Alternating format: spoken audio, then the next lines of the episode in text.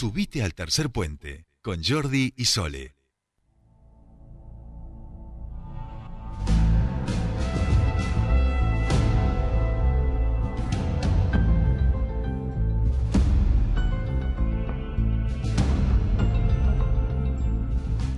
Ya estamos aquí, 15.38 minutos y estamos ya en comunicación con el siguiente candidato, en este caso de Neuquén Puede Más, Emanuel Guagliardo, abogado, 34 años, ambientalista, otro de quienes han estado recorriendo la ciudad y todos sus barrios en estas elecciones eh, que serán el próximo domingo. Emma, muy buenas tardes, te saludan Sol y Jordi, bienvenido a Tercer Puente. Hola. Hola. A ver si A lo ver, escuchamos. Emanuel, ¿nos eh, escuchas ahí? Acabamos de hablar con él, así que debería eh, estar. Estamos en esta textura. Ahí está. A Emma, ver, Emma. ¿nos escuchás ahí? Mm, estamos, espera, espera, eh, que estamos moviendo A ver, cablerío. Emma, ¿nos escuchás ahí? Se escucha un vientito. Sí.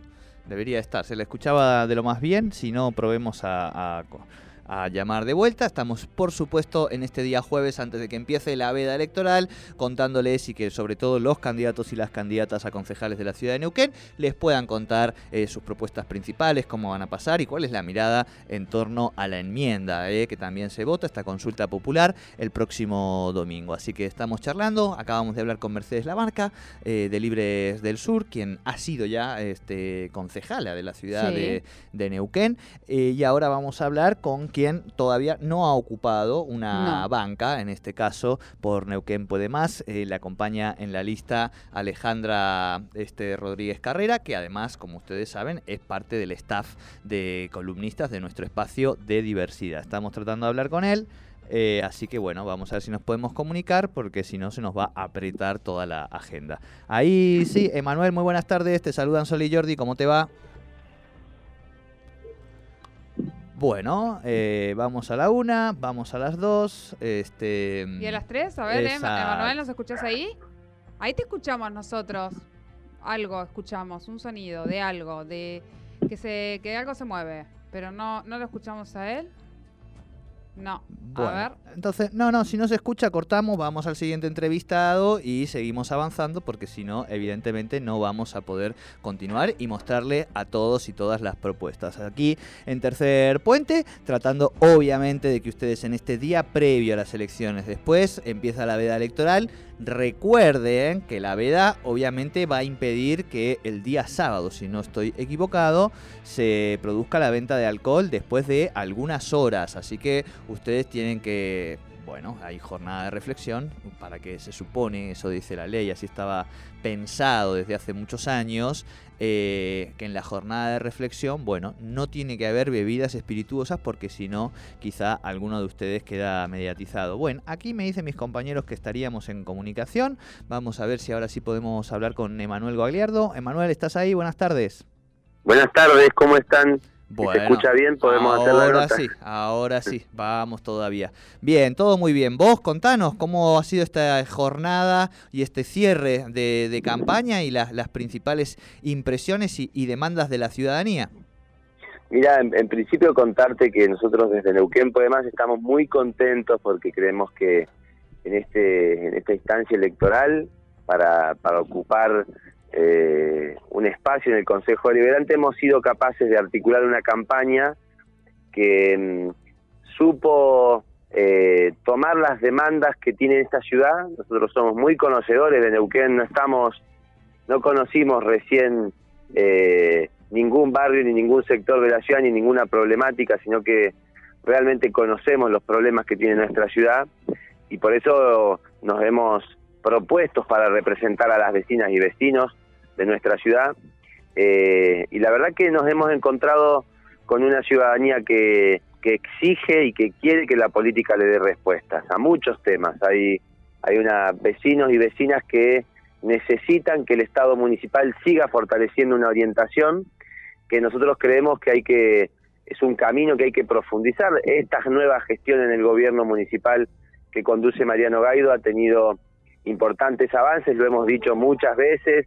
El Instituto Municipal de Vivienda y Urbanismos es sin duda una de esas expresiones, la política de derechos humanos, pluralismo cultural que conduce Fabio Bringas, la que el área de ambiente y seguridad ciudadana que conduce Pancho Baje, la subsecretaría de las mujeres que conduce Alejandra Oerens, son instancias muy importantes, pero también hay otras otros temas que requieren una mirada que, se profundiza, nosotros entendemos, en el Consejo Deliberante. Nosotros creemos que Neuquén tiene que caminar hacia un sistema de movilidad urbana sustentable eh, y eso requiere de una discusión en el Consejo Deliberante muy profunda, requiere de un programa municipal de educación vial para garantizar que el respeto al peatón y al ciclista sea esencial en nuestra ciudad, pero también para que haya infraestructura urbana adecuada. Yo digo que las ciclovías no son eh, pintar el asfalto, el concepto de ciclovías que nosotros tenemos y que nosotros queremos discutir no es pintar el asfalto, sino que la ciclovía y la movilidad eléctrica alternativa requiere de una infraestructura urbana que le permita al ciclista estar seguro,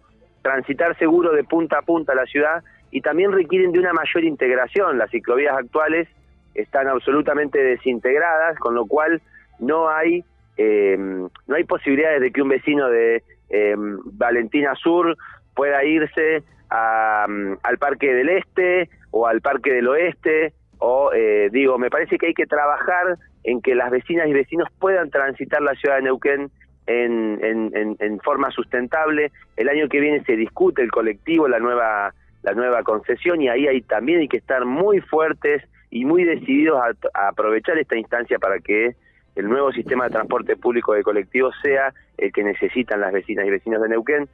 Así que bueno, me parece, como te dije mil veces, el tema de EPAS en la ciudad es el principal problema ambiental que tenemos, pérdida de agua dulce y pérdidas de efluentes en todos los rincones de la ciudad. Ese es un problema que no se ha abordado definitivamente y nosotros creemos que tenemos que estar en el deliberante para poder hacer ese aporte, ¿no? Bien. Bien, bien.